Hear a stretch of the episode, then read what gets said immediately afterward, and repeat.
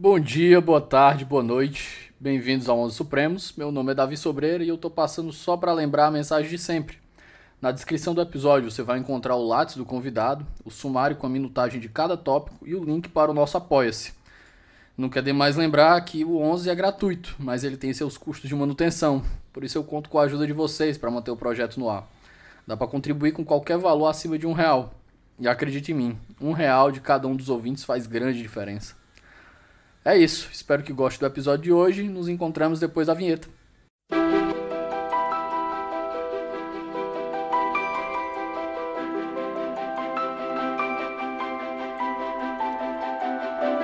Meus queridos e minhas queridas, bom dia, boa tarde, boa noite. Estou em conexão novamente com o Paraná, e hoje eu tenho a presença ilustre de vários pedidos que já tinham saído lá no Twitter. Professora Eneida Desirê Salgado. Professora, a senhora pode se apresentar para o nosso ouvinte? Oi, gente. Espero que todo mundo esteja bem. Bom dia, boa tarde, boa noite, boa sorte para quem está ouvindo a gente. Agradeço aí o Davi o convite. Com muito prazer que venho conversar com vocês. Eu sou professora, professora de Direito Constitucional e de Direito Eleitoral na UFPR. Só faço isso da vida, né? Como diz a meninada, eu não trabalho, eu só É só aula. professora? Só professora, sou de dedicação exclusiva já faz um tempo. Eu sou mestre e doutora em Direito do Estado, com um flerte que é quase um trisal já com a ciência política, então fiz algumas pesquisas aí de pós-doutoramento na ciência política. É, o que mais? Eu sou líder do Núcleo de Investigações Constitucionais, pesquisadora líder, e também idealizei há algum tempo aí o, o Política Por de para Mulheres, que há alguns anos se emancipou de mim e hoje é um instituto. E aí caminha por suas próprias pernas, fazendo parcerias, organizando cursos e encontros onde a gente quer dar visibilidade para as pesquisadoras mulheres. Então, é isso que eu fiz da vida até agora. Tenho uma filha de 15 anos, né? Sou, sou casada desde o milênio passado. E, enfim, e faço isso. Escrevo livros, corrijo trabalhos e dou palpite sobre a pesquisa ali. Eu queria lembrar, antes da gente continuar, que esse episódio é um oferecimento da editora Contracorrente. A Contracorrente vem fazendo um trabalho editorial fantástico no mercado de livros do Brasil. Não deixe de conferir os lançamentos pelo Instagram em arroba editora contracorrente underline. Professora, é, um prazer tê-la aqui com a gente. É, vamos. Primeira pergunta antes de tudo. Para quem já viu a nossa para quem já viu a template aí do episódio, a gente vai falar sobre democracia intrapartidária. A primeira pergunta antes de começar tudo, de onde veio o insight para estudar isso? Sabe, Davi, que eu trato de partidos políticos há muito tempo, né? Meu objeto de pesquisa desde os anos 2000 é o direito eleitoral e sempre com viés a partir do direito constitucional, é assim que eu construí a minha leitura do direito eleitoral.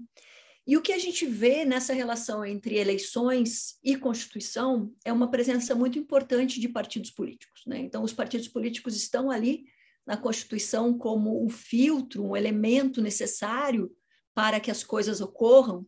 E aí eu comecei a estudar partidos políticos.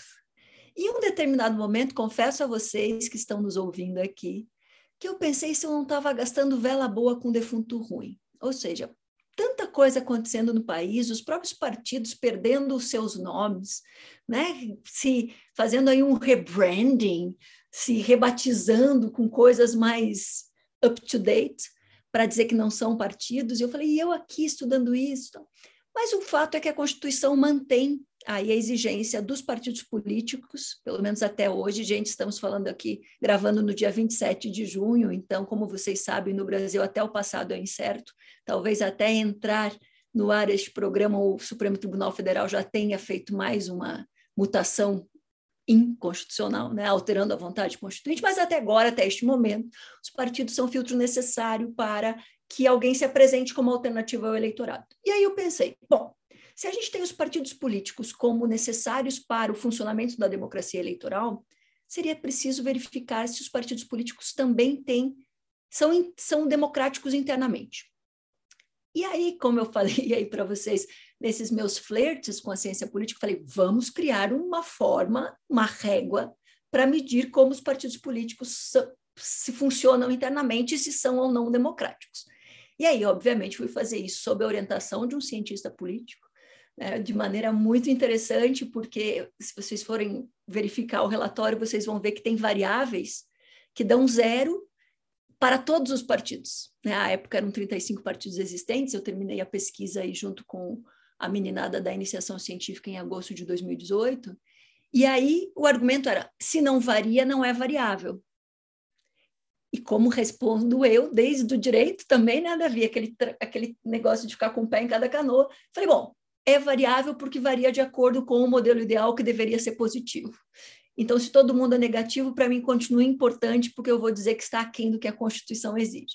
Então, foi uma combinação entre algumas aventuras na ciência política, o meu viés de constitucionalista e da preocupação com a democracia eleitoral, uma maneira de dizer que a nossa intuição sobre os partidos políticos estava correta, né? de que os partidos políticos, de fato, ainda trazem em sua estrutura, em seu funcionamento, na construção de respostas, muita coisa pouco democrática, né? muito da mentalidade não democrática que atravessa nossas instituições e até mesmo a nossa sociedade. Davi, você tem que cortar, porque eu sou professora, se deixar é uma hora e quarenta de explicação em cada coisa. Aí professora, já, eu, eu, eu falo para quem vem para cá, a, gente, a, a única coisa que eu faço para facilitar a vida dos ouvintes é fazer um sumário com a minutagem. Porque eles que lutam. Eu já chamei o professor André Coelho aqui, ele já teve um dia que ele passou quatro horas falando. Então, uma hora e quarenta está no lucro para quem estiver ouvindo aí. Ainda é achando bom. Professora, eu lembro, na hora que eu estava lendo o seu, o seu trabalho de, de, de pós-doutoramento sobre o tema, a primeira coisa que me veio à cabeça, primeiro eu fiquei tentando pescar as últimas leituras que eu tinha feito sobre democracia que envolviam partidos. E eu estava tentando lembrar se era o Tushnet no, no, no, novo Quarto Poder, mas não era. A, a, o gancho que eu tinha feito dos, do, dos partidos como, como é, guardiões dos portões da democracia era o, Levitsky e o Ziblatt, que eles comentam no como as democracias morrem, né? A importância dos partidos enquanto responsáveis por, por filtrar quem vai entrar no processo democrático. Vamos fazer alguns, algumas considerações sobre esse, esse aspecto, a gente conversar, depois a gente entra na, na importância, na, no contexto histórico do Brasil e a relação que ele tem com os partidos? Que é o que a senhora fez também no, na introdução do seu trabalho?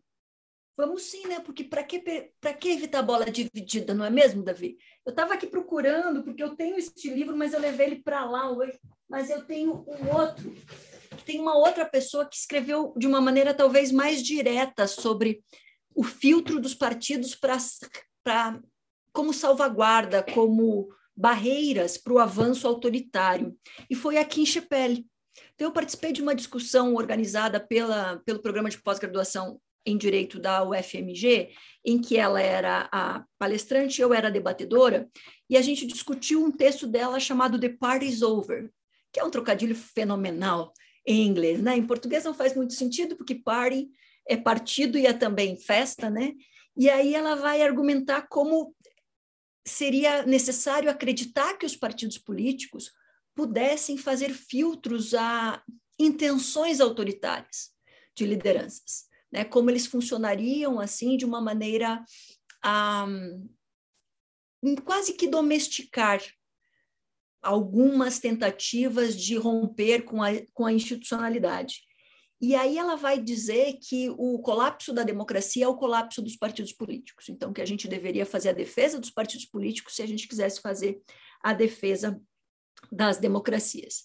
E é muito interessante porque ela se insere numa discussão que vai além dos Estados Unidos, mas também se concentra nos Estados Unidos, em que se muita, muita gente lá, muita, muita gente fez análise da ascensão de um governo populista nos Estados Unidos nos últimos anos, disse que isso se deve às primárias que quando eram poucas pessoas dentro dos partidos políticos que faziam a seleção de quem podia se candidatar, isso não acontecia. E de repente, quando você joga para a torcida e chama o eleitorado para decidir quem que vai ser aí a candidata ou o candidato, isso se torna possível. Diga aí, Davi. Inclusive, professora, a senhora trouxe o contexto americano agora. Na hora que a senhora estava falando, eu estava lembrando de um artigo, não estava lembrando do, dos nomes. Daryl Levinson. Eles falam da importância partidária ao ponto que eles fazem um nome de um artigo, nome, o título do artigo muito bom também. Não é, não é um trocadilho, mas é um título impactante. No português ficaria separação de partidos, não de poderes, para mostrar como a democracia americana se modificou de um ponto que a importância dos partidos ela é tão tão, tão grande quanto ou talvez superior à própria separação dos poderes para o modelo democrático. Mas, por favor, me desculpe a digressão. É, verdade, eu só vou me permitir, já que a gente está super íntimo aí conversando, corrigir um adjetivo que você usou, americanos e americanas somos todos. Então eu chamo de estadunidense. Sim, doutrinação ideológica e patrulhamento temos. Exercemos de maneira constante. Também sobre isso, eu lembro de uma vez é, ter ouvido uma discussão promovida por, pela Academia Espanhola é, sobre o que funcionava na Espanha. E dizia que a única coisa que funcionava bem na Espanha era a escalação do Real Madrid, do Barcelona, porque aí é, não havia divisão entre os partidos políticos de quantas pessoas podiam ser indicadas por cada uma delas. Então, veja que isso faz anos já, não é de agora, isso faz uns 15 anos, mais ou menos, em que essa, os partidos, quando eles se tornam muito relevantes, isso acontece muito em sistemas bipartidários, ou que tendem ao bipartidarismo por conta de um desenho específico do sistema político e eleitoral, como eles ficam poderosos neste ponto, né? E que às vezes o eleitorado pode achar que tem alternativas, mas não tem, porque ele está a, apenas mediante aquilo que é colocado por esses poucos partidos. Né? Então, você já deve deduzir como eu defendo que a gente tenha um, um multipartidarismo mesmo, ou um pluripartidarismo, dependendo de como a gente vê o copo. Maravilha é, falando, falando aqui, já, já sei qual é o trecho dessa nossa entrevista que vai para o Instagram. Esse do Real Madrid do Barcelona, Sem né? Sem sombra de dúvida. Você sabe que eu também ando dando aula de direito desportivo nos últimos anos. Olha só. Eu, é muito é muito similar assim esse negócio de previsibilidade em relação às regras imprevisibilidade em relação aos resultados a questão de, de, de, a gente agir como se fosse o fim do mundo quando o nosso time perde o campeonato e acabou e a gente fica arrasada, ou mesmo quando a gente aceita se o gol de mão é feito pelo nosso time, mas não pelo time alheio, né? Então, se você for, se a gente for pensar aqui na construção do esporte, da eleição, a gente vai ver que muita coisa se aproxima e eu acho que aí essa análise feita a partir da Espanha se aplicaria certamente a muitas das nossas instituições. É uma baita metáfora. Professora, seguindo na introdução do seu texto, a senhora faz um, uma contextualização histórica de como os partidos foram tratados, e basicamente a gente começa a partir de 1940, por volta de 1940. Vamos tratar de, dessa relação da democracia brasileira com os partidos até a gente chegar em 88 e como é que ela se como é que ela mudou e, e quais são a, a, os resquícios do passado que a gente tem hoje com a Constituição, com a Constituição de 88? Sabe, Davi, que essa parte ela só se explica porque muitas vezes eu li alguns trabalhos de ciência política sobre partidos que não tinham muitas informações sobre o, o campo normativo em que se inseriam os partidos políticos. Então, para quem é do direito e vai ler essa parte, vai achar ela quase elementar, né, porque ela é muito descritiva. Porém, para o campo em que eu estava me inserindo, e depois nunca mais saiu, era importante né, essa contextualização. Os partidos políticos não nascem no Brasil só em 1940, né? A gente tem aí desde o Império a organização do Partido Liberal e do Partido Conservador com o ditado fenomenal, né? Os partidos à época tinham apelidos que obviamente não eram necessários para que se apresentasse alguém, né, como como alternativa ao eleitorado, não tínhamos registro de candidaturas, porém serviam para organizar interesses e levar à frente aí o que se, necess... se achava importante ser representado, representado. E aí o que a gente vai ver é que os partidos políticos tinham apelidos muito interessantes, né? Então tinha os, os saquaremas e os Luzias, né? O Partido Liberal Luzia, o Partido Conservador o Saquarema. E se dizia então que não havia nada mais parecido que um a um Saquarema do que um Luzia no poder.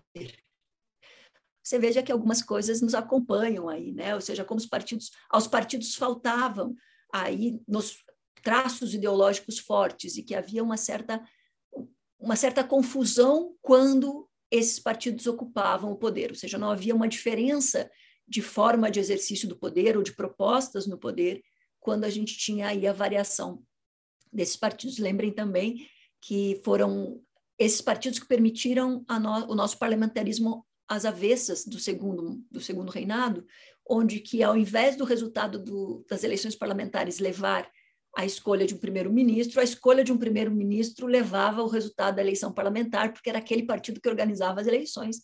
E como dizia outro ditado da época imperial, feita a mesa está feita a eleição. E aí quem estava organizando a eleição ganhava a maioria e já tinha o primeiro-ministro. Até que o imperador cansava do primeiro-ministro e, e apresentava outro. Durante a Primeira República, o que nós tivemos foi, num primeiro momento, de federalismo de fato no Brasil. Né? Eu adoro aquelas primeiras constituições republicanas de 1892 e 93, em que não, não havia apenas uma desobediência à menção à proteção de Deus, como o Acre nos presenteou aí no, logo depois da, da Constituição de 1988, mas havia, sim, outras opções feitas por diversos de diversos estados. Por exemplo, o, no Rio Grande do Sul era possível a reeleição. Aliás, muita reeleição se seguiu aquilo, né? Mas era possível o voto destituinte em São Paulo, no Ceará, o veto popular estava presente em algumas constituições estaduais.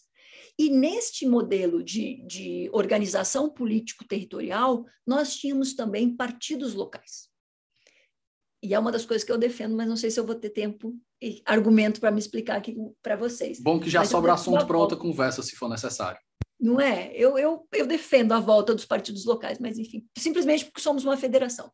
Mas neste momento de partidos locais, o que a gente vai ter são os partidos muito mais como organização de elites.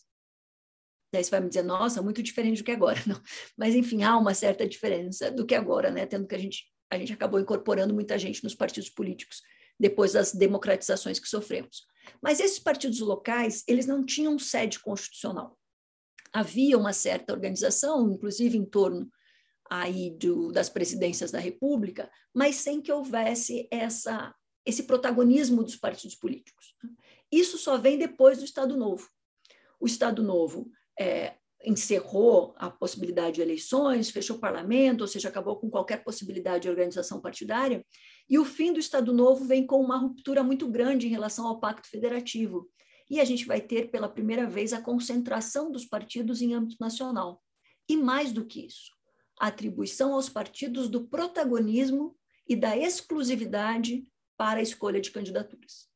Né? Isso com sede constitucional. A Constituição de 1946 vai reconhecer os partidos políticos como integrantes da democracia, então, e também vai lhes reconhecer o, este protagonismo e, mais do que isso, né, um monopólio da instituição, porque havia já muitos partidos, né, de uma então um oligopólio para apresentação de candidaturas. De 46 a 64, essa república que a gente costuma chamar de democrática, mas quando a gente vai colocar uma lupa em cima da República, a gente Pero no É, que houve aí várias tentativas de ruptura, né? várias, vários, várias ameaças de golpes de Estado, várias, vários acionamentos do sistema constitucional das crises, mas nessa república das mais democráticas que tivemos, vamos dizer assim, a, houve uma organização partidária muito forte. Mesmo depois, com a volta de Getúlio Vargas a organização dos partidos vai se dando aí de maneira crescente. E com um papel relativamente importante naquele momento. Lembrando, claro, que o Partido Comunista se organiza para escrever a Constituição de 46 e faz parte da Constituinte para, em 49, ser declarado inconstitucional e ser, e ser cancelado seu registro pela autoridade, primeiro eleitoral, depois aí o STF confirmando. Então, vejam coisa era democrática, mas também não é assim de democrático, né? E aí o que veio depois, esses anos todos de república mais ou menos democrática, foi uma nova ruptura com o aniquilamento da organização partidária pelo ato número 2, que vai cancelar o registro de todos os partidos políticos e depois a imposição de um bipartidarismo, inclusive proibindo as organizações de se chamarem partidos, né? E por isso que a gente tem a Aliança Renovadora Nacional e o Movimento Democrático Brasileiro, que vão funcionar aí o MDB mais como uma oposição consentida e a Arena como a estrutura partidária do regime militar, né? Desse regime cívico-militar, porque vamos falar também que não era só militar que estava ali fazendo a estruturação do regime. Muitos juristas também estavam ali fazendo é, a, dando os, a justificação. Né? Todo regime autoritário tem seu jurista de. de não, é? não é de estimação, né? O sabujo, no caso. Tem até uns que estão querendo se tornar autoritário que já tem uma lista de juristas aí, né? aí de prontidão, para, se for o caso, ajudar a escrever, dar uma, uma de Francisco Campos, de escrever uma constituição de sua cabeça. Então, neste momento, a gente teve a organização do bipartidarismo forçado e esse bipartidarismo bastante controlado. Muitas das coisas que a gente vê hoje como grande da lavoura, inclusive vendida por juristas importantes, como, por exemplo, a fidelidade partidária ou o voto distrital, serviram durante a ditadura militar para evitar que a oposição tivesse um espaço de fato na disputa política né, serviram para regulamentar, segurar, constranger, restringir a discussão política. Então, não me venham com essa de que só o voto distrital salva o Brasil do naufrágio, que é, eu ia dizer que é a pior mentira que já nos venderam, mas eu acho que o fantasma do comunismo ganha disparado. Né? Mas uma das, das grandes mentiras que nos venderam. Voto distrital, enfim, não funciona bem em lugar nenhum. Hoje a gente tem um, um movimento de países que adotam o voto distrital para incorporação de elementos proporcionais. Só o Brasil faria este caminho, de um sistema proporcional para um majoritário. É o Brasil na vanguarda do retrocesso. Professor, sobre o voto distrital, eu li um texto, inclusive eu, eu comentei esse, esse, esse, artigo com o Bruno Caraza. A gente ele teve aqui, a gente conversou sobre eleições, e eu lembro desse texto que ele fazia justamente essa crítica ao voto distrital de que dizia que ele contribuía, eu tenho até a, a anotação aqui no, no, no, meu caderno eletrônico, que ele contribuía para a paralocalização, que ele tornava o sistema pior, em resumo.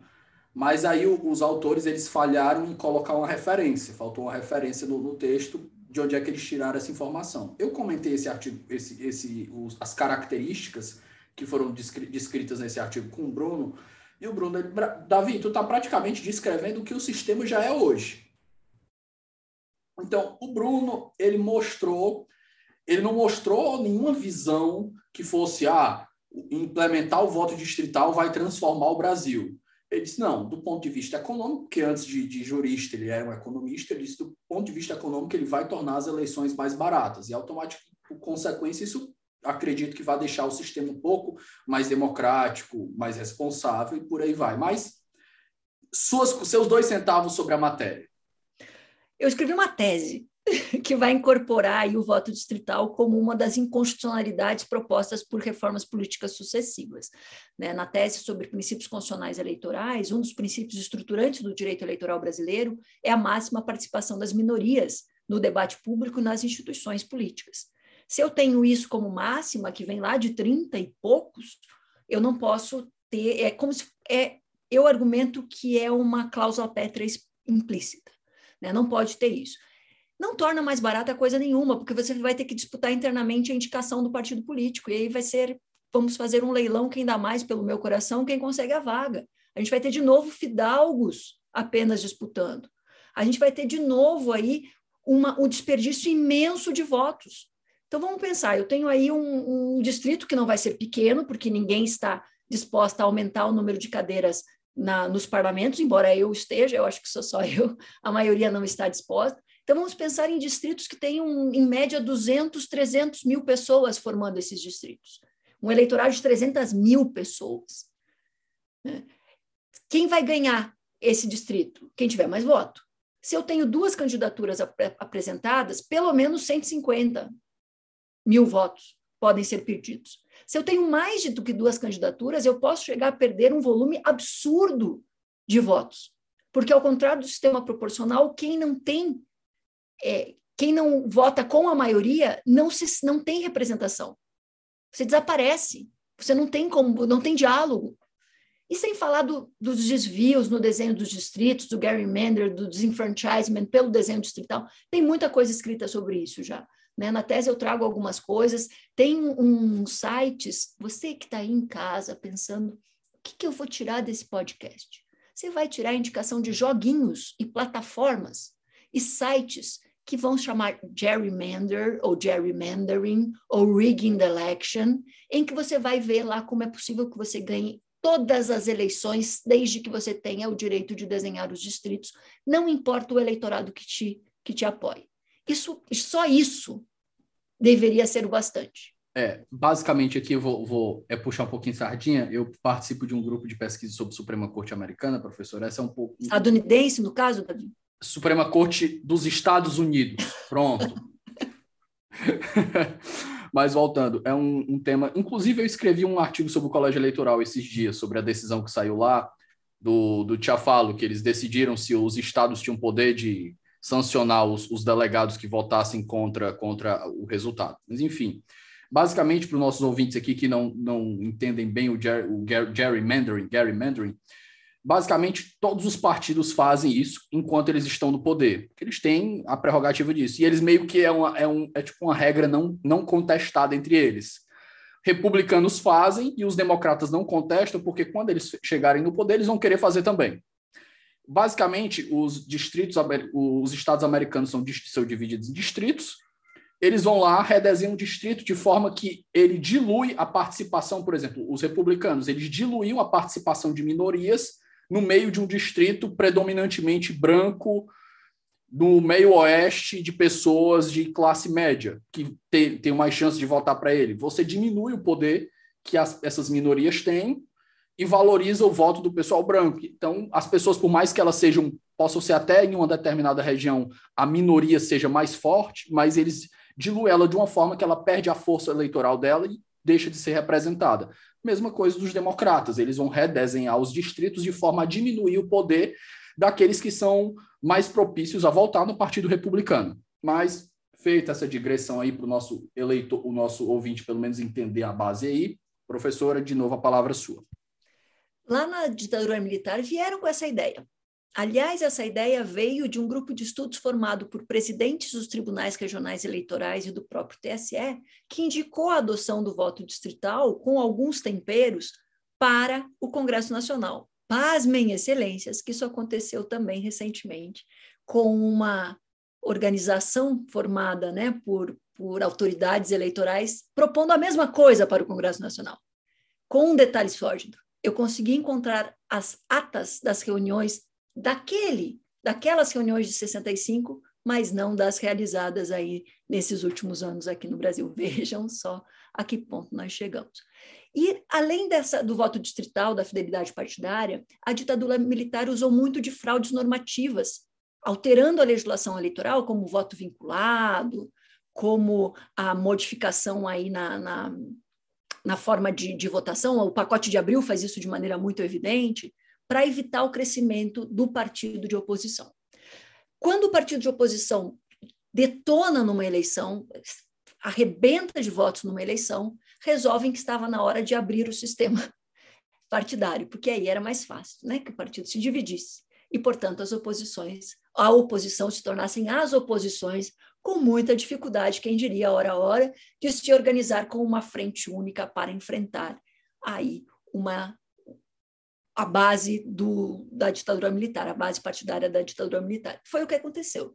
Né? Houve uma fragmentação dos partidos do espectro ideológico contrário à ditadura militar e uma fragmentação, uma divisão muito menor em relação ao outro lado, né? com alguns nomes muito curiosos. Por exemplo, saiu da arena da Aliança Renovadora Nacional, base da ditadura militar, o Partido da Frente Liberal, que depois, como se não bastasse a ironia, passou a se chamar democratas, mas agora não existe mais porque se uniu aí em defesa, sabe-se lá do que, né? já que defesa da democracia, de fato, não era o seu pedigree. Mas a gente vai ter essa organização multipartidária. Já ali ao final da ditadura militar, estamos falando da década de 70, mais ao finalzinho de 79, em 80, até que de fato vem para a Constituição de 1988 um sistema que é o oposto do que estava na, no sistema estabelecido pelo regime militar, que é a absoluta liberdade partidária com uma consagração da autonomia dentro da Constituição. E a liberdade partidária tem algumas vantagens, porque vai permitir que as pessoas se organizem em partidos políticos, ainda de caráter nacional, para se apresentar como alternativa ao eleitorado, para fazer as leituras da sociedade, apresentar propostas. Porém, esta autonomia tem nos custado muito, porque os partidos dizem que não, não podem sofrer nenhum tipo de intervenção, de nenhuma legislação que possa reduzir as suas decisões ou a sua competência interna, né, as suas decisões políticas e a sua organização. Então, foi aqui que nós chegamos para falar da, da democracia intrapartidária e da criação deste índice de democracia intrapartidária. Espera só um momento que a gente volta já.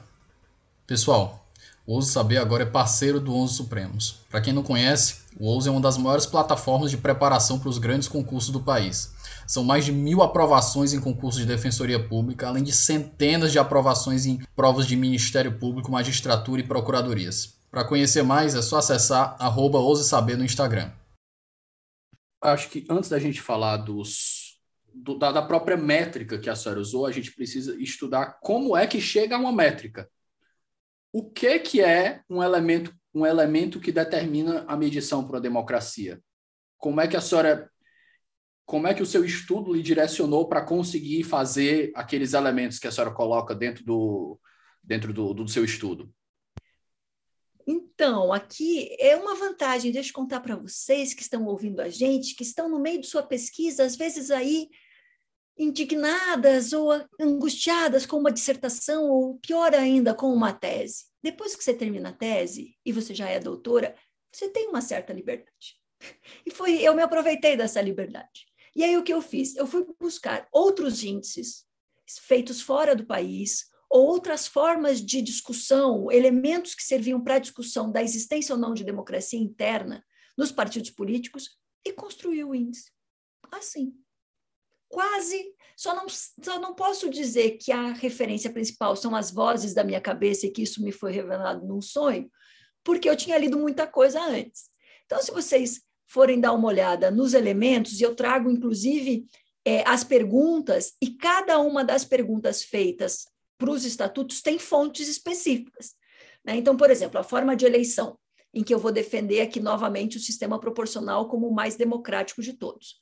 Eu vou lá indicar, olha, eu tiro de John Stuart Mill, de José de Alencar, textos de 1861, de 1868, mas também de Cordeiro, de 2018, de Nunes, de 2015. Então, eu fui construindo mais ou menos como um quebra-cabeça ad hoc, é, porque combinando tradições diferentes e textos de, de lugares diferentes, de tempos diferentes, para justificar a construção desse índice. Alguns deles, como por exemplo, o tempo de mandato, em que eu considero que ele não possa ser superior a quatro anos para considerar um estatuto como de um partido democrático. Não tem nenhuma fonte, mas eu uso aí os, os mandatos estabelecidos pela Constituição, né, como se fosse uma analogia. Então, eu busco, é, de uma maneira, é, na minha visão, é, suficiente justificar a escolha das perguntas, né? Então vou muito, vou buscar muito o Poguntke, o Von Berg para discutir essa questão, mas também outras outros autores e outras autoras que vão se dedicar a partidos políticos. E aí qual que era a minha ideia? A minha ideia era colocar para discussão.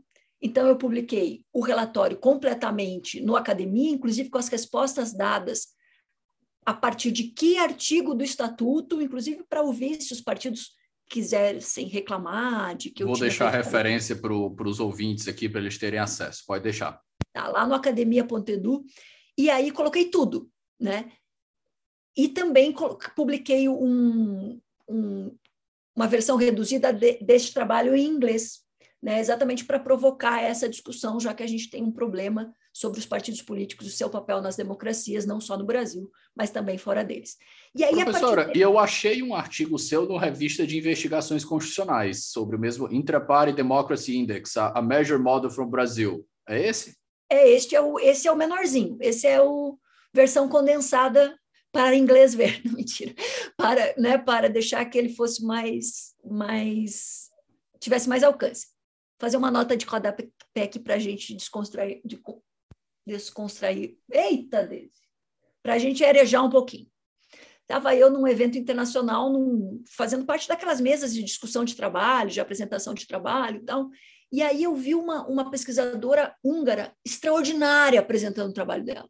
Se o tema me interessava, a visão dela me interessava, falei, nossa, vou stalkear essa mulher. Aí entrei na academia dela, tudo escrito em húngaro. Eu falei, francamente, que, que essa pessoa está pensando? E aí entrei no meu academia, que só tinha coisa escrita em português, que é praticamente, né? Uma... é, eu falei, nossa, a pessoa Brasil centrada agora, tá? Porque português todo mundo entende. Daí que eu comecei a fazer algumas publicações em outras línguas. Em espanhol já tinha alguma coisa, mas comecei a publicar em inglês também, né? Porque eu receberia a mesma crítica se a mulher tivesse ido me stalkear, espero que tenha.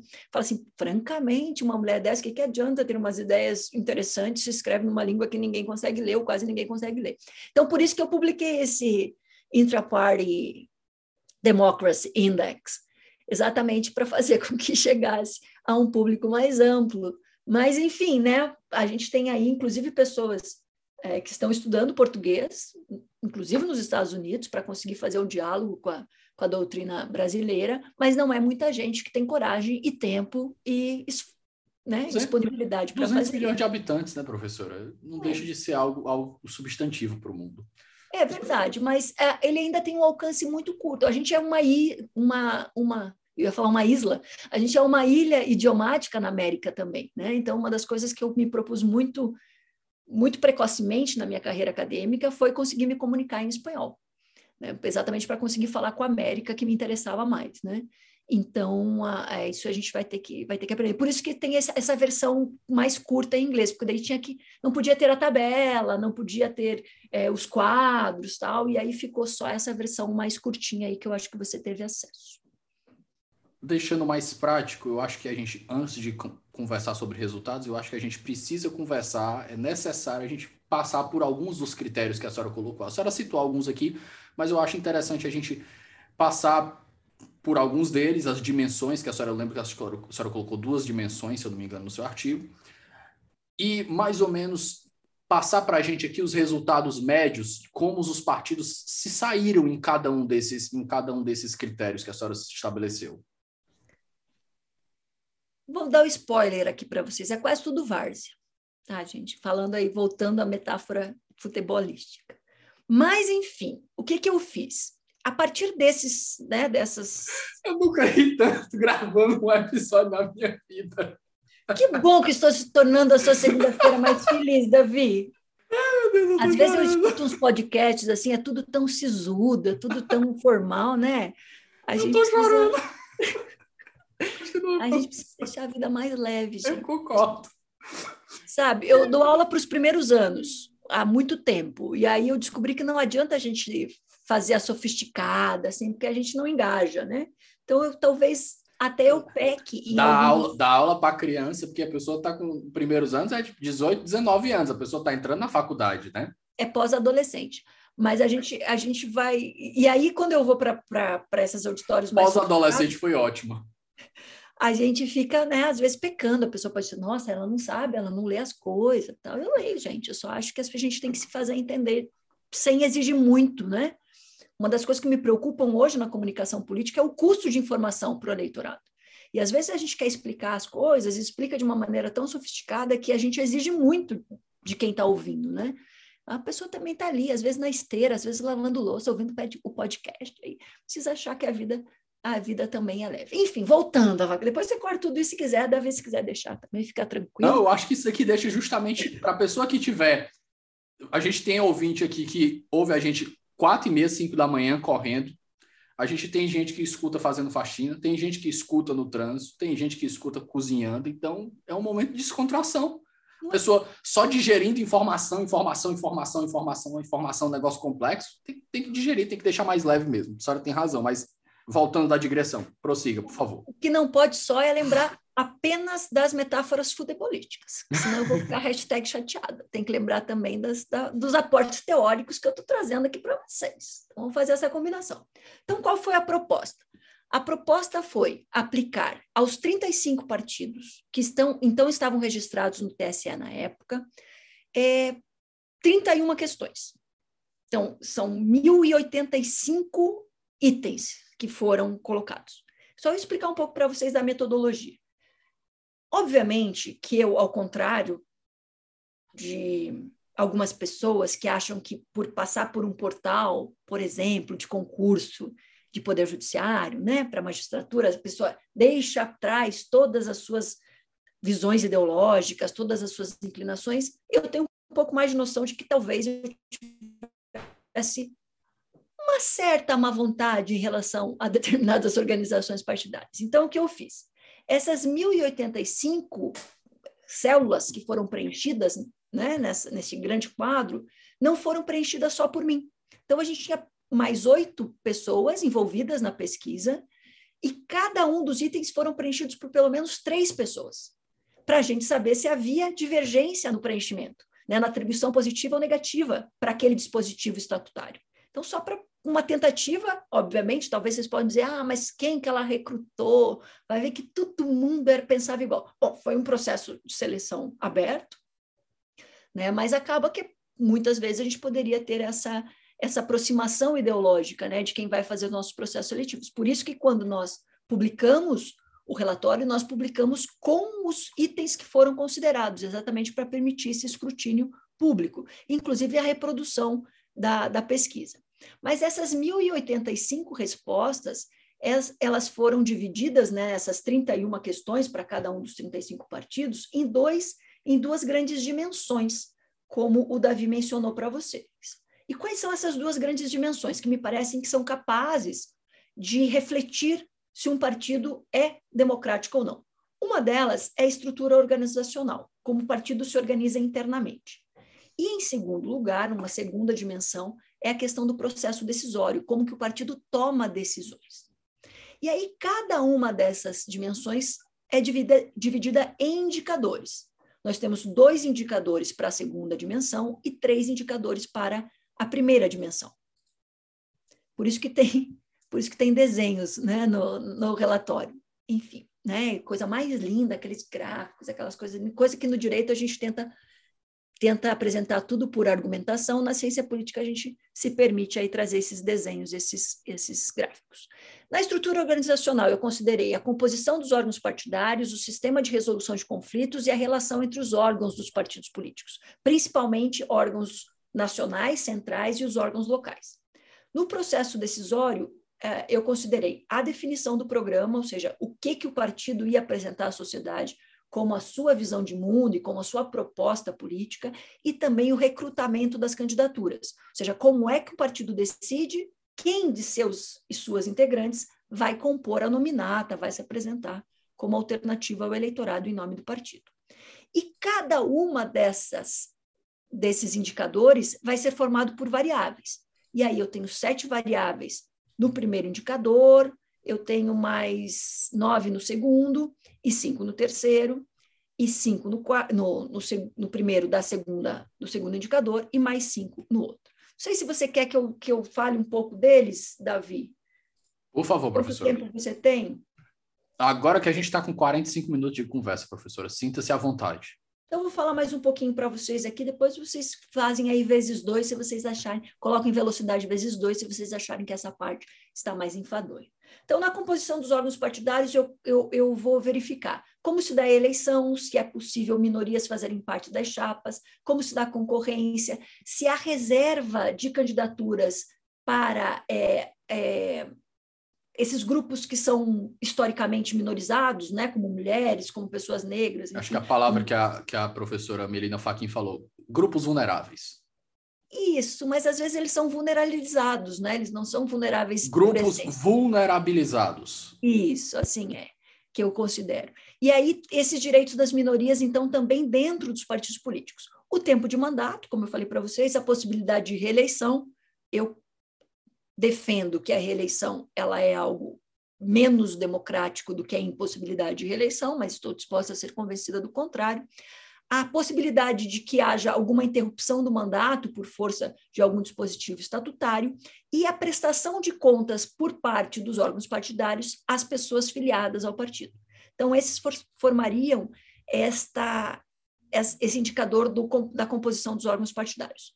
O segundo é o sistema de resolução de conflitos. E aí tem um monte de coisa, gente. Eu vou me preocupar com a composição do órgão responsável pela resolução de conflitos entre filiadas e filiados e partidos e entre órgãos partidários, a existência de regras procedimentais, afinal de contas, eu sou uma legalista keusemiana, a garantia de contraditório, afinal de contas, eu sou uma garantista, composição dos órgãos disciplinares, se tem as minorias, quem que elege, etc., funcionamento desses órgãos, a tipificação das punições, a garantia da ampla defesa porque afinal de contas não é porque eu sou de Curitiba que eu sou da República de Curitiba, nós temos apego à Constituição ainda, e temos aqui a possibilidade de recursos e a publicidade das resoluções.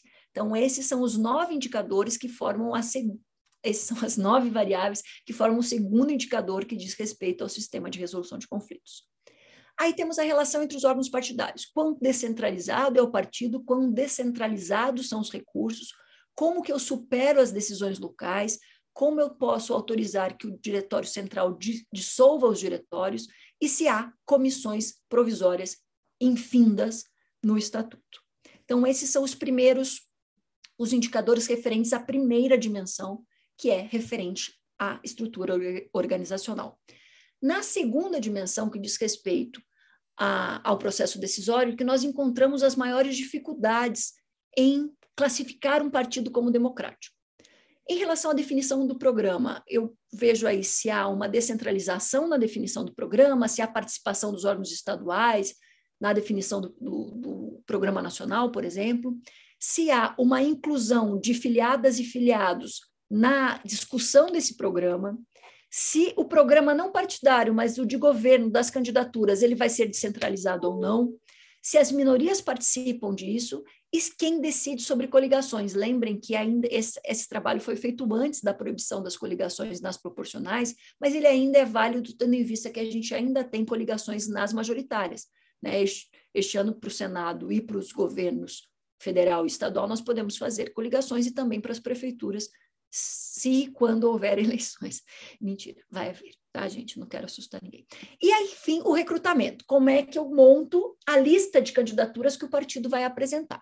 Então, aí temos novamente cinco variáveis. Os requisitos, se precisa ter assinatura de, de quem tomou chimarrão com o fundador do partido, ou não, né, se isso está afastado, se as minorias têm garantia de participação, quem define se são todas e todos os filiados ou se é só a diretoria, como se distribui o horário eleitoral gratuito e também como se distribuem os recursos partidários, ou seja, se há regras estatutárias para a distribuição igualitária entre candidaturas do mesmo cargo desses recursos diretos ou indiretos. Queria só dizer para vocês o seguinte: essas são as 31 variáveis que nós não aplicamos à prática dos partidos políticos, e sim aos estatutos dos partidos políticos. Então, quando vocês forem ver o resultado, vocês podem dizer, não é possível. Gente, não só é possível, como é muito provável que a situação real seja pior. Porque, usualmente, o que está na norma é mais adequado à Constituição. Idealizado. Então, eu vou dizer para vocês que temos muito a fazer em relação à democratização dos partidos políticos. Admitam que vocês correram rapidinho aí porque essa parte foi um pouco mais chatinha. Mas, enfim, é necessário para que vocês considerem o que eu levei em consideração, inclusive para me escreverem dizer: olha, prof, olha, Desirê, isso aí não está certo, não, faltou isso, ou sobrou isso, isso não faz sentido, etc. Por isso que eu queria apresentar aqui para vocês. Professora, uma outra pergunta aqui, rapidinho, antes da gente partir para as conclusões do, do, do seu artigo e a senhora falar da várzea novamente. É, a gente teve uma decisão do, do, do TSE, eu acho que não sei se foi desse ano, das mulheres, ou foi do ano passado, de balancear o, os, os, os gastos, ou a desse ano foi a, as candidaturas negras, não lembro bem, mas a gente teve nesses dois últimos três, dois, três anos, duas decisões do TSE, se eu não me engano, a senhora me corrige aqui se eu estiver equivocado, sobre distribuição de verbas de, do, do foi do fundo eleitoral, fundo partidário, do Fundo Eleitoral, Fundo Especial de Financiamento de Campanhas. Pronto, para não confundir. Eu lhe pergunto, professora, primeiro, obviamente, como a, gente, a senhora faz uma medição, uma medição do, dos estatutos, ainda que essa, essa norma tenha vindo de, de maneira ordenada, elas têm que entrar no, no cômputo. Minhas duas perguntas in, iniciais sobre elas. É, primeiro, como é que a senhora enxerga a constitucionalidade dessas medidas feitas pelo TSE? E segundo, qual foi o impacto delas qual, qual a senhora acha que vai ser o impacto? Porque a senhora estudou até, só até 2018, então não tem como eu pedir para a senhora fazer um, uma incorporação delas, né? Então, as duas perguntas. A sua visão sobre a constitucionalidade das medidas e como a senhora acha que elas podem impactar a partir dos seus, dos seus requisitos de, de medição. Davi, eu acho que se você entrevistar constitucionalistas do Brasil, agora não sei, mas eu costumava dizer que 98% vai dizer que é pró-judiciário. Dizia, né? Talvez agora, depois do amigo secreto, tenha aí algum problema com isso. Mas até então, todo mundo, ou quase todo mundo, era pró-judiciário. Eu sempre fui pró-legislativo. Desde os meus primeiros escritos, eu sempre tive uma certa desconfiança. Professora, estamos juntos. Somos nós, então. Achei o meu par. Somos tamo nós. Junto, então, mentira, deve ter mais uns três ou quatro aí espalhados. Mas a gente tem aí. Vou lotar uma Kombi, né? Se você for entrevistar constitucionalistas do Brasil todo, você vai ver que, principalmente depois da Constituição de 88 e da defesa de um constitucionalismo da efetividade, há uma certa crença de que o Poder Judiciário seria o mais apto para concretizar o nosso, o nosso projeto constitucional. Então, há uma confiança muito grande no Poder, no poder Judiciário. Eu sempre me coloquei, assim como você, Davi, ao lado do Poder Legislativo. Né? Me parece que um poder que, que permita maior participação e controle, que é a minha definição mínima de democracia, é um, é um poder que é mais apto a fazer a, a concretização das, das, das promessas constitucionais. Então, quando eu vejo algumas ações de litigância estratégica e principalmente um avanço nas decisões judiciais, para além do que o texto constitucional é, permite, eu sempre coloco a pulga atrás da orelha. Eu, eu fico na mesma, professora. Sempre que eu vejo esse tipo de coisa, eu fico. É lógico que a gente tem que reconhecer que os avanços para os grupos vulnerabilizados, eles nunca vêm na velocidade que é necessária.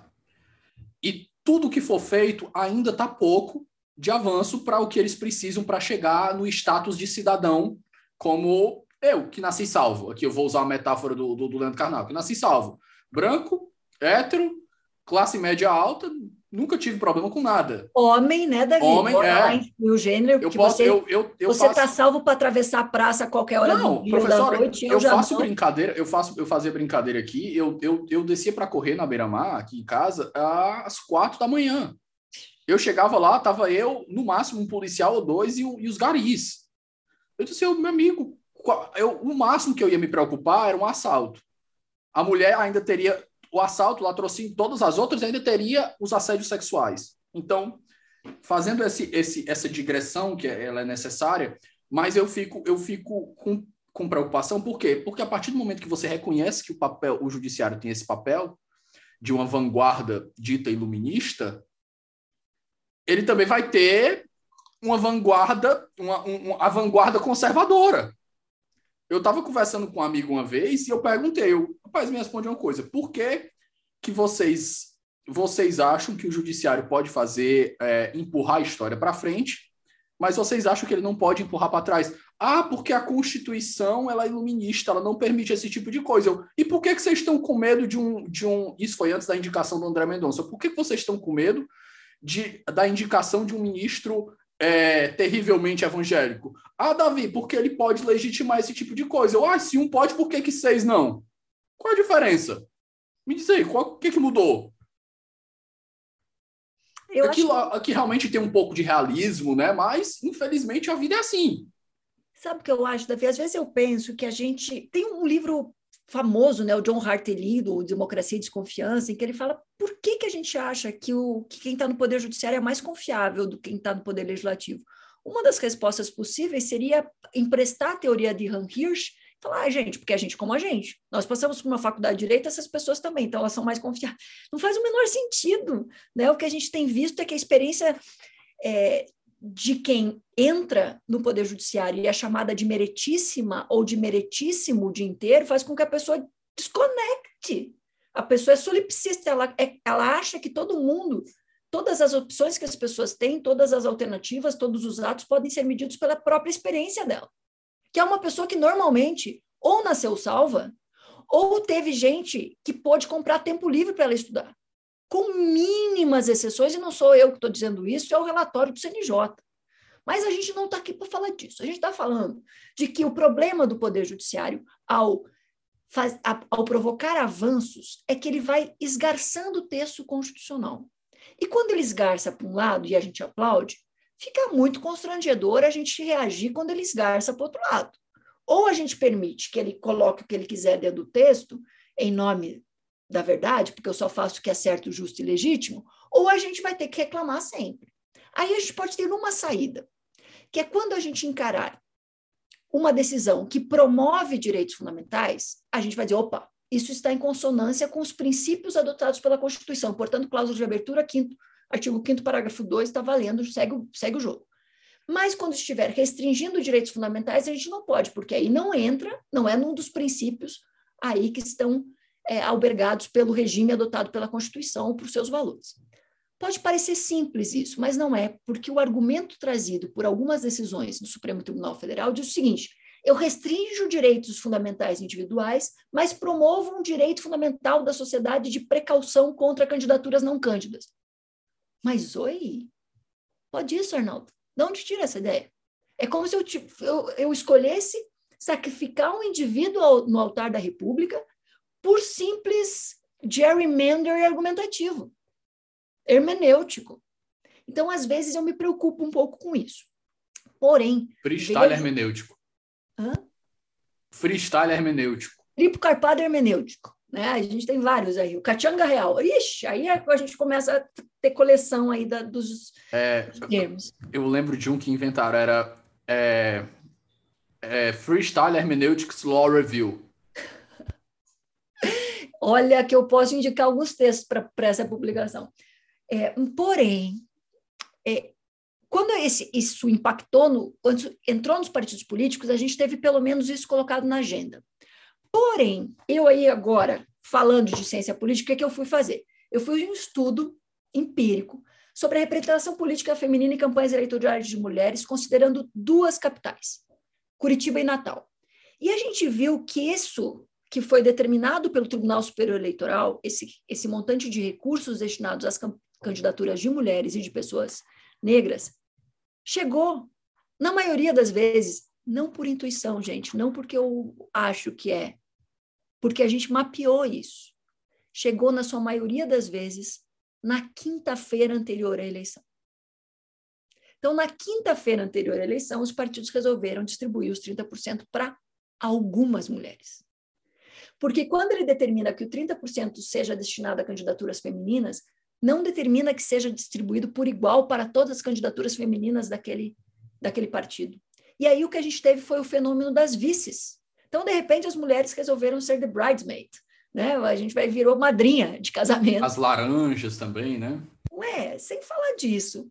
Então, eu não sei. Só, se... só no campo da legalidade, né? A senhora está tratando. Isso, eu estou tratando só no campo da legalidade. Né? Embora a gente tenha decisões judiciais já demonstrando a existência de candidaturas fraudulentas, usando mulheres para promover a distribuição irregular de dinheiro, o que a gente vai ter, mesmo no campo da legalidade, é uma distorção da finalidade dessa norma criada pelo Poder Judiciário. Então, o que, que eu esperava? Eu esperava que os estatutos incorporassem normas de distribuição mais democrática a partir dessa resposta do Tribunal Superior Eleitoral.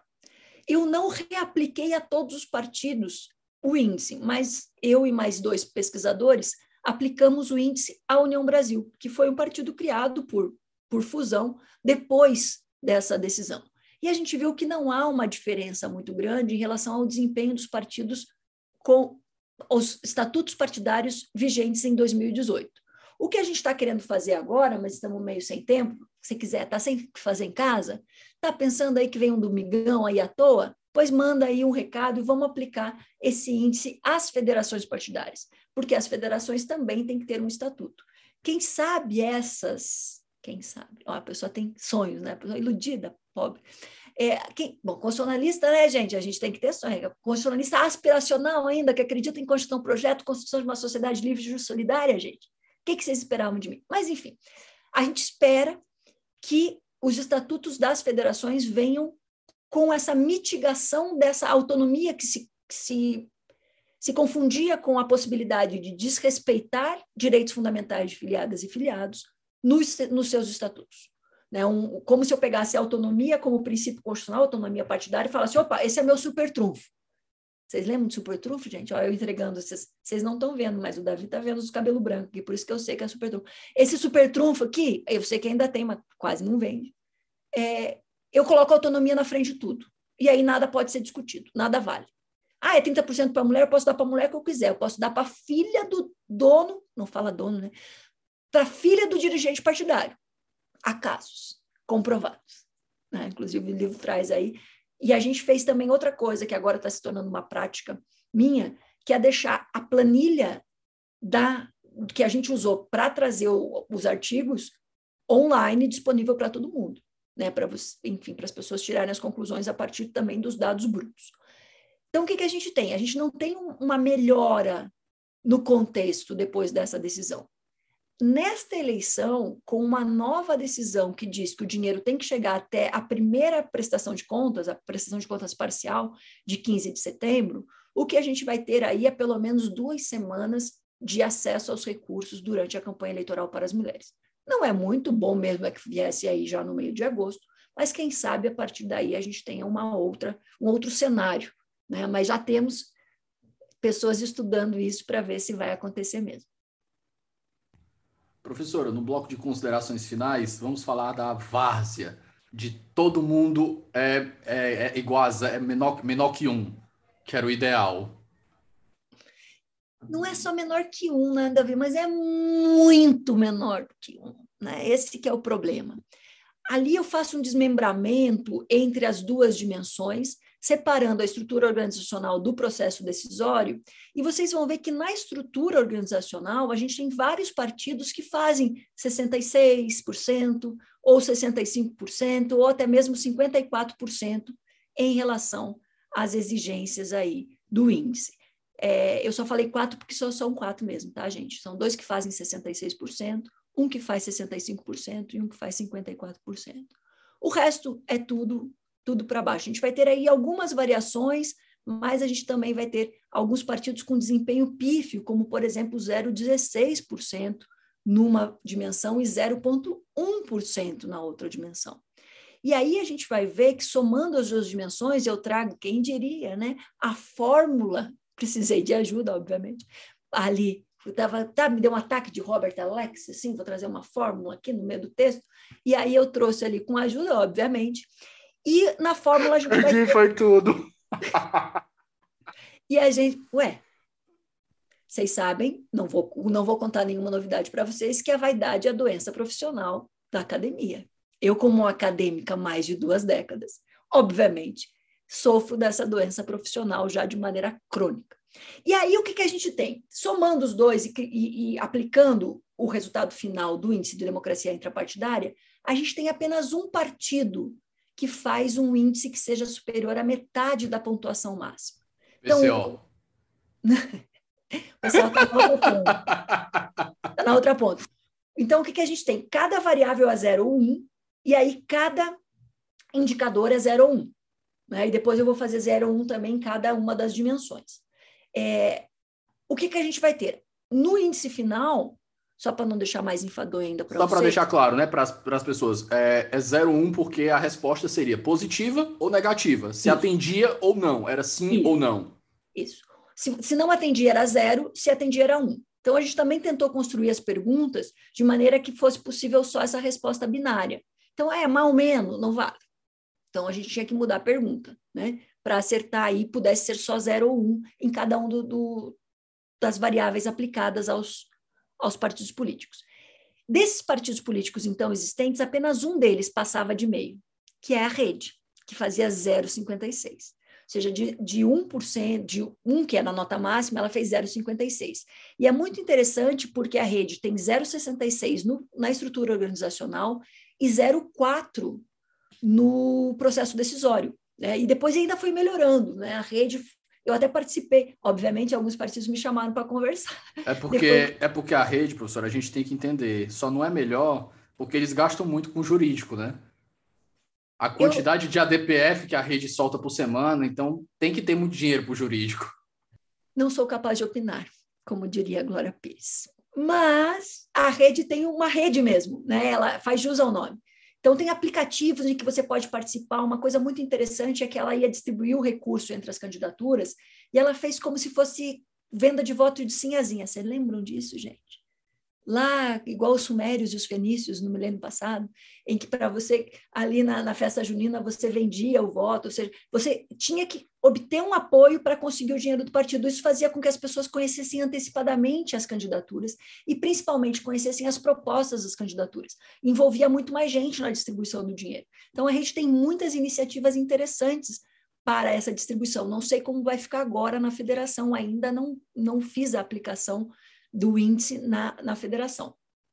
E o segundo partido que vai aparecer é o Partido dos Trabalhadores, que tem uma baita democratização em comparação aos outros na estrutura organizacional, porque faz 0,66, mas tem a metade da democracia no processo decisório que tem a rede. Então faz só 0,2 no processo decisório. Né? Ou seja, a gente tem uma centralização muito mais na definição de programa, seja partidário, seja para o governo, e também na decisão de quem compõe as nominatas do partido. E depois desses dois, o que a gente vai ter é o, deixa eu pegar aqui e colar para vocês, o PTB com 0,43, o PPL com 0,41, o PSB com 0,40, o PMB com 0,39, o DEM com 0,38, o PPS com 0,38 e vai descendo, vai descendo.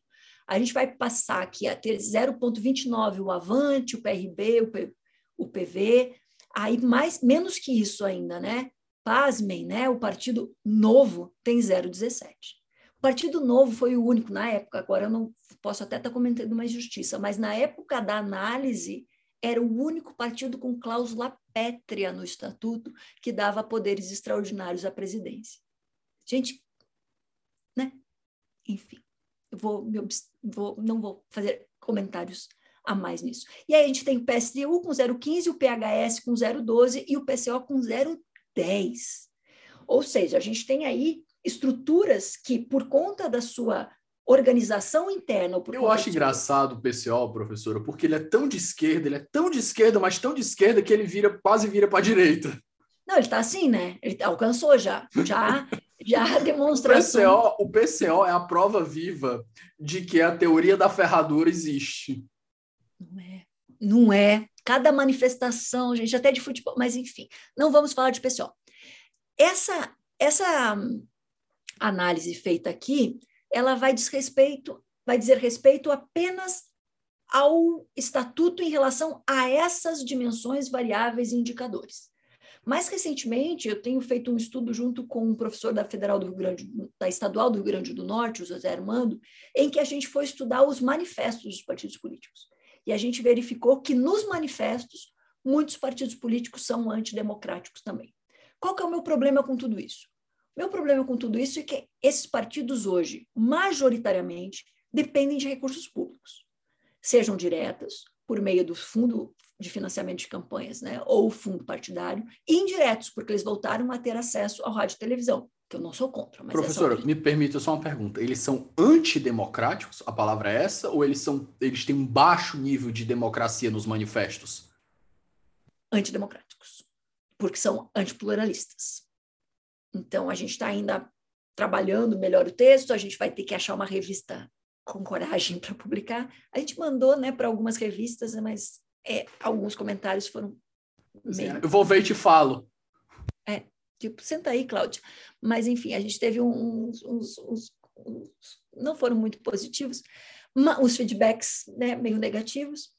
Porém, a gente vai ver que a autonomia dos partidos políticos muitas vezes é utilizada para finalidades antidemocráticas. E aí é um problema, porque a gente está fomentando a existência e o funcionamento desses partidos. E às vezes candidaturas que têm plataformas não democráticas ou antidemocráticas ou com baixa densidade democrática com recursos públicos. Então, me parece, e eu sou uma defensora dos partidos políticos, acho que a gente tem que continuar investindo neles. Acho que, de fato, a qualidade da democracia depende da qualidade do sistema partidário, porém, a gente precisa ter aí um olhar menos apegado a uma extensão máxima da autonomia partidária e mais apegado aos direitos fundamentais entendidos numa eficácia horizontal. São organizações, têm função pública, tem recursos públicos, tem que ser democráticos. Vou trazer duas observações. A primeira é sobre o artigo, né, que a senhora está dizendo que quer publicar. Eu acho que dentro da academia é assim como a paquera. O não a gente já tem, a gente vai buscar humilhação, né, professora? Mas dito isso. O revisor 2 normalmente cumpre esse papel de trazer humilhação para a gente. Quem nunca, quem nunca? Professora, é, no livro do Tushnet, que aqui eu vou trazer mais uma perspectiva estadunidense para nossa conversa. Viu? É... Já mudou a vida de alguém esse podcast. Né? já valeu a minha, já valeu aqui a minha tarde. Mas confesso que, no, que, que, nos meus artigos eu vou continuar usando o americano porque soa melhor para a estética do texto, professor. Não soa, não soa. Soa imperialista. quando, quando Trump usou Make America Great Again, várias empresas e vários, várias pessoas se manifestaram contra isso. O mais sensacional de todas para mim é a propaganda do, da cerveja Corona mexicana. Dá uma olhada lá, depois se me diz se soa melhor. Mas vamos nós. O Tushnet, professora, no, no O Novo Quarto Poder, que ele vai estudar as instituições de proteção à democracia, ele comenta que um dos grandes problemas, na perspectiva dele, para o Brasil, é justamente o sistema partidário caótico. Ele diz que a gente tem um, um excesso de partidos. Ele diz que não é para a gente ter dois partidos, mas dá para entender que, tipo, ali na faixa dos 10 não precisava mais que isso. Porque ele disse que a, a, quantidade de partidos que a gente tem chega num, num, nível que bagunça a nossa democracia e a gente não consegue funcionar direito. E, mas, mas é um, um, um ponto que importante para o próprio livro dele. Nas últimas páginas, basicamente é quase broxante. Nas últimas páginas ele chega e diz, ele, ó, basicamente o que o meu estudo diz é o seguinte: é, os países que mais precisam de instituições de proteção à democracia são onde elas menos funcionam. E os países que menos precisam são onde elas mais funcionam. E o que mais a gente pode fazer aqui, infelizmente, é estimular a virtude cívica. E pronto, basicamente é, é, é o desfecho da conclusão do livro aí. Ou seja, voltamos a John Stuart Mill. Enfim, mas eu queria comentar algumas coisas em relação a isso. Normalmente, quando alguém me diz, ah, porque a gente podia ter seis partidos, sete partidos ou dez partidos, eu sempre pergunto, quer escolher? Quer escolher? Outra pergunta que eu faço: nós temos quase três dezenas de partidos. Algum te representa? Se você não tem um que te representa, é porque a gente não tem partidos suficientes. Outra coisa, em vários países europeus, em determinadas eleições, nós temos, às vezes, contando todas as eleições locais, 600 partidos disputando. 600 partidos registrados na Alemanha. Por que, que isso não é um problema? Porque Por causa existem partidos locais, que não é que a senhora falou, partidos né? locais. Agora, se eu não tenho partidos locais e eu tenho lideranças que são formadas localmente, porque essa é a nossa tradição, o que, que eu vou ter? Eu vou ter um desmembramento dessas lideranças em vários partidos. E cá entre nós, já que encontrei alguém que, como eu, acha que o judiciário não é o que vai nos salvar do naufrágio e não empurra a história. Estou aqui contemplada com a sua existência, Davi, apesar do americano. E o que, que ele vai dizer? É, Tinha que ter algum que defeito, né, professora? Hã? Tinha que ter algum defeito, né? Não, não podia ser. Mas continue, por favor. Se a gente continuar a conversa, é capaz que eu descubra mais alguns, né, gente? Talvez seja na hora de terminar. Mas a gente estava vendo. O que, que eu queria trazer para vocês? Que é, um dos, uma, das, dos, uma das causas desse efeito de multiplicação fragmentária dos partidos políticos foi a invenção da fidelidade partidária contra o texto constitucional, contra a história constituinte foi proposto durante o processo constituinte a perda de mandato de quem saísse do partido pelo qual teria sido eleito.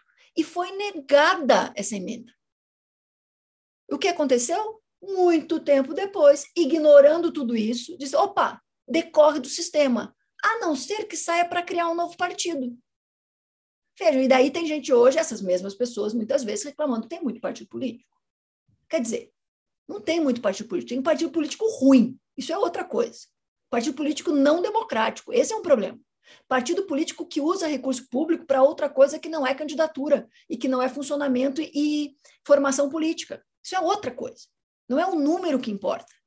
Se você pegar hoje as discussões estadunidenses sobre o sistema partidário, você vai ver que muita gente está dizendo que o bipartidarismo lá é que está forçando a polarização. Ou seja, estão lutando, e aí você tem o site Fair Vote, você tem um monte de, de movimentos em relação Professora, a isso. o que esperar de um país que não tem PIX? Infelizmente. Fazer o quê? Eu não vou comentar isso. Ó, ao contrário do STF, eu vou aqui exercer a virtude da autorrestrição neste momento. Mas, enfim, o que a gente tem é muito partido político porque a gente acha que eles não servem para nada. Mas pensa que hoje a gente tem partidos políticos que são capazes de provocar o controle de constitucionalidade. Isso é de uma grandeza, isso é de uma de uma extraordinário, de um extraordinário avanço. As minorias, por meio dos partidos políticos, podem provocar, provocar controle de constitucionalidade. Isso é muito interessante. Então, eu não acho que tenha muitos partidos políticos. É mais ou menos a gente reclamar de que a gente tem muita cadeira no Senado ou na Câmara. Não é porque tem, não, não é por isso que é ruim. É ruim porque a gente elege a gente ruim. Não porque é muita cadeira. Né? Pela cálculo da ciência política, a gente tinha que ter a raiz cúbica do número de pessoas. Isso faria com que a gente aumentasse ainda o número de cadeiras na Câmara Baixa. Vai propor isso, para você ver o sucesso que você vai fazer no boteco. Né? Então, há um problema aí de qualidade de quem ocupa as instituições e do número, né? ou, enfim, de uma, de uma magnitude, já que vocês querem que a gente seja elegante também, eu sei falar assim, da magnitude do distrito ou do sistema partidário. Professora, bloco final. A senhora quer fazer mais alguma consideração antes da gente ir para o bloco, bloco de indicações? Não, acho que não. Acho que vamos ficar aí. Indicações culturais. E aqui, professora, cabem também é, séries, filmes e não podia deixar de indicar, obviamente, artigos científicos e livros. Eu vou deixar, obviamente, os seus dois artigos linkados na descrição do nosso episódio. Então, não precisa fazer o alto jabá, mas o alto jabá aqui também é liberado. Se a senhora quiser indicar algum livro que a senhora tem escrito sobre o tema, por favor, eu faço questão. Eu vou fazer um mini jabazinho aqui antes de indicar. Fique à vontade. Um livro escrito para as massas. E eu acho que sobre voto, a gente pode indicar Borgen, professora? Acho que pode, né? Pode. Tem um livro, tem um que eu gosto bastante para falar de outra parte que nós conversamos, que é sobre a vida acadêmica, que é The Chair, que é uma série sobre, sobre academia, vida acadêmica e vaidade, acho que vale a pena. Mas Netflix? Momento, isso. Neste momento de, de alto jabá, tem um livrinho escrito para as massas. Reforma, Reforma política. política. Que é super curtinho, dá para você ler entre o centro e o terminal de ônibus, que vai falar de como as reformas políticas estão é, atingindo os direitos fundamentais, indo contra a liberdade de expressão, desprezando as minorias, e, na verdade, a gente está mudando para que tudo fique como está, como diria aí Lampedusa. E aí, como hétero jabá, né, para falar de outros, outros textos, a gente tem muita coisa interessante escrita sendo escrita hoje sobre partidos políticos. A professora Silvana Krause tem coordenado vários livros com a Fundação Konrad Adenauer sobre isso, fazendo uma ponte entre o sistema alemão e o nosso sistema.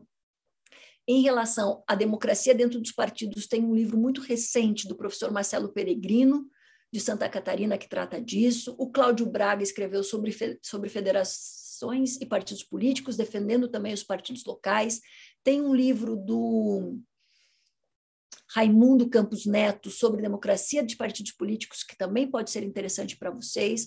A gente tem todos os escritos fabulosos da professora Ana Cláudia Santana falando de qualidade democrática, de financiamento de partidos, que também merecem uma olhada. E temos aí a professora Vânia Ieta, do, do Rio de Janeiro, falando sobre politização da, da justiça e judicialização da política falando aí também dessa demonização que a classe política vem sofrendo, que só vem, só vem corroendo e erodindo o nosso Estado democrático de direito. Se você não quer saber de nada disso, se você quiser aí receber é, outras formas de, de conteúdo, eu, em um momento como esse, recomendo que você vá ler as distopias feministas. E aí, uma bastante antiga, chamada Terra de Mulheres, né, que vai dar origem à, à Mulher Maravilha, e que tem muita crítica feminista escrita hoje contra ela, porque tem umas coisinhas meio complicadas, mas vale a pena. Tem o Vox da Cristina Dauscher, que essa semana eu até tuitei sobre isso, essa semana é 27 de junho, tá, gente? Eu tuitei sobre isso depois da decisão da Suprema Corte sobre o Roe versus Wade, o, o over, né? Vamos gravar episódio quarta-feira sobre o tema. Eu vou, vou, vou ouvir, eu não sei se eu ouço, eu estou desanimada. Já sai na... Escreve... Gravo quarta, sai na sexta ela escreve um livro chamado Vox, em que, pasmem, olha a perspicácia, em que um grupo de extrema-direita assume o poder nos Estados Unidos e, de repente, começa a controlar a vida das mulheres, inclusive colocando um, um dispositivo no pulso das mulheres, no punho das mulheres, dizendo que elas só podem dizer 100 palavras por dia, senão elas levam um choque. Não começam assim, obviamente, começam é uma premissa, é uma premissa parecida com a da Margaret Atwood, né, do, do conto da Aya. Mais, mas como ele é mais político, porque ele fala da fala também, não só do corpo, eu acho mais interessante assim do que o corpo o conto da Aya. O conto da é que eu estou procurando outra coisa, obviamente, né? Porque é isso que a gente faz. É, o, o, o conto da Aya me incomodou mais a série do que o livro. A série me pareceu muito violenta, assim. Eu sou de Curitiba, né, gente? A gente já sofreu bastante com violência simbólica aqui, então a gente não está aguentando. E um outro, terceiro e último, prometo, chama O Poder, da Naomi Alderman, em que mulheres descobrem que têm um poder de dar choque em pessoas, a partir do seu próprio corpo. E há uma discussão extraordinária nos, nos parlamentos, com medo do que as mulheres pudessem fazer com os homens a partir do momento que elas soubessem que elas podiam controlá-los com esta força. Professora, eu vou fazer uma indicação aqui que até serve para mim também. Eu quero começar a assistir. É uma série recente de um canal mais periférico. É o último homem na Terra, o Ai, alguma coisa assim. Basicamente, todos os homens da Terra morrem, sobra um. E os primeiros episódios já é a virada, mostrando como o mundo tem que se virar. E mostra as estações de, de energia parando de funcionar, porque não tem mulheres empregadas lá as mulheres tendo que se virar para aprender a mexer nisso, tendo que assumir todo o governo e por aí vai. Eu, até eu tenho agora que eu lembrei, eu tinha que assistir essa série, eu estava esquecido. Mas fica aqui essa recomendação aqui para os nossos ouvintes também. E por último, gente, eu diria ainda para vocês lerem um ensaio sobre a cegueira. Ah, não, um ensaio sobre a lucidez, do Saramago em momentos como esse que se aproximam, não sei quando isso vai ao ar, mas eu imagino que talvez mais perto das eleições. Ju, final de julho, professora. Último, não, último dia de julho. Então, dá uma olhadinha lá no ensaio sobre a lucidez, né? Vamos discutir essa santa de altar que é a democracia, em que a gente acha que está garantido. A minha geração achava que estava garantido que a gente nessa época estaria discutindo Jetsons, né? viagens espaciais e carros aéreos e comida pronta e enfim, e a gente está discutindo liberdade religiosa, liberdade de expressão, liberdade de cátedra, liberdade reprodutiva. Então, enfim. Desculpa o final melancólico, gente, mas começou animadinho, dá um desconto. Professora, agradeço demais a participação. Eu acho que eu nunca me diverti tanto, nunca ri tanto num episódio só. Eu fiquei pensando aqui, rapaz, eu podia ter, eu podia ter nascido em Curitiba para ter, ter, ter, estudado na, na UFPR quando eu fiz direito, mas eu também não fiz nem a federal daqui porque eu não gostava de estudar na época, então não teria como ter escapado, infelizmente. Mas, professora, muitíssimo obrigado pela sua participação. Adorei de verdade, gostei muito do tema, muito instigante. Espero que a gente tenha outras oportunidades de conversar novamente sobre outros temas. Acho que tem muitos estudos aí que a senhora está trazendo que dá para a gente conversar aqui. O assunto, o 11 é para isso. Fica meu muito obrigado e as portas estão sempre abertas. Eu que agradeço, Davi, foi uma conversa muito, muito agradável. Se você gostou também, tem o Desi Palestrinha, que é o meu TikTok, em que eu coloco ali algumas explicações e algumas visões que eu tenho sobre o mundo em pílulas para a juventude, né, para tentar fazer com que as pessoas se interessem por temas da política, para que não reclamem apenas da situação política ou da classe política, mas que entendam como funciona. Né? Eu sempre digo que essas pessoas, embora às vezes pareçam, não surgem ali das profundezas dos infernos, né? Alguém botou o tatu no toco. E normalmente é o eleitorado que bota o tatu no toco, então vamos prestar atenção nisso. Mas foi um prazer conversar com você. Tem outras pesquisas, quem sabe você me chama de novo para falar de outra coisa ou para falar de futebol, que eu também gosto bastante. Pessoal, nós ficamos por aqui. Meu forte abraço e até a próxima. Um abraço, gente. Fiquem bem.